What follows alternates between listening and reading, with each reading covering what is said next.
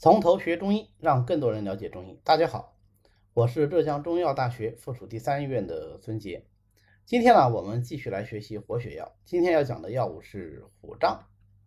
虎杖啊，它是蓼科植物啊，蓼属多年生草本植物虎杖的根茎和根，一般是在春秋这两个季节采挖，除了须根以后洗干净，趁鲜切片，晒干以后生用就可以了。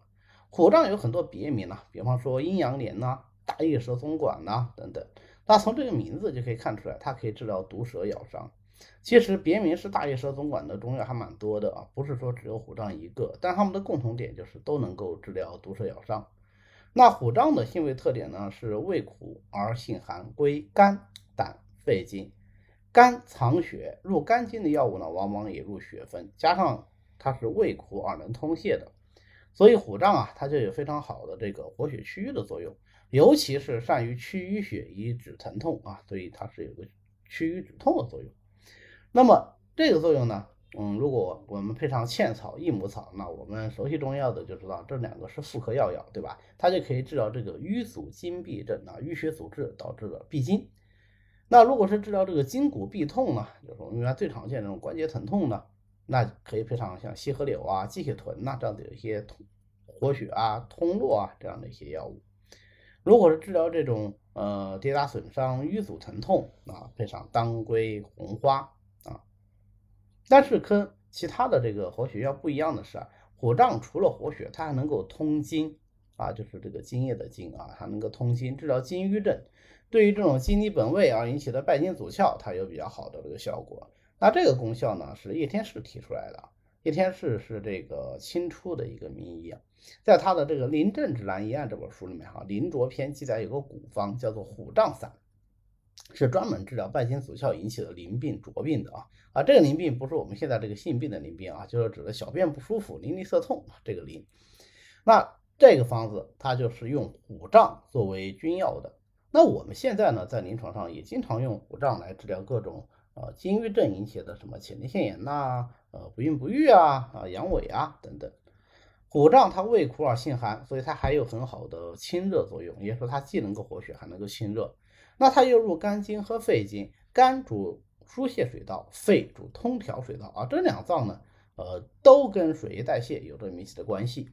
所以虎杖它就还有化湿的作用啊，因为它本身还有清热嘛，对吧？所以它就能够清热利湿。用来治疗一些湿热积滞的疾病啊，效果就特别好。比如说虎杖配上茵陈金钱草，它可以利湿退黄，治疗湿热引起的黄疸。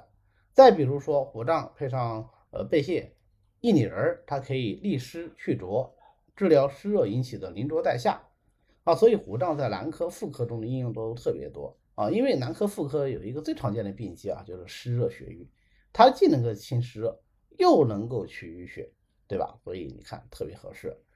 虎杖还能够清热解毒啊，清热解毒最典型的应用是治疗一些苍蝇肿毒啊，就身上长包。但是虎杖很少单独用来就治这个苍蝇肿毒啊，它更多的时候是用来治疗什么？水火烫伤。如果是鲜品的话啊，鲜虎杖的话，单位要外用治疗这种比较轻的烫伤就有比较好的效果。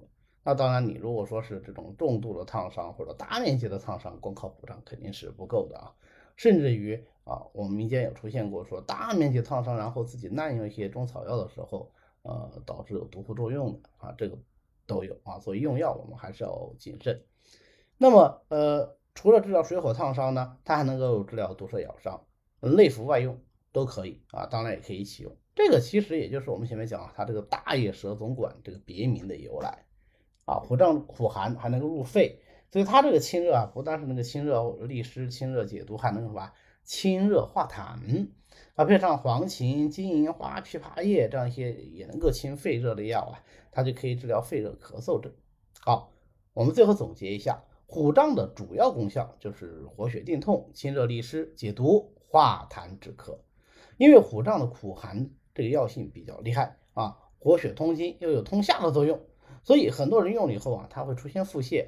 那反过来说，如果这个人本来就有便秘，是不是用虎杖，它就起到一个治疗的作用？但正因为它这个苦寒的特性、通泄的特性，所以孕妇是忌用虎杖的啊，这一点我们必须牢记于心。好的，那么今天呢，我们就讲到这里，咱们下次再见。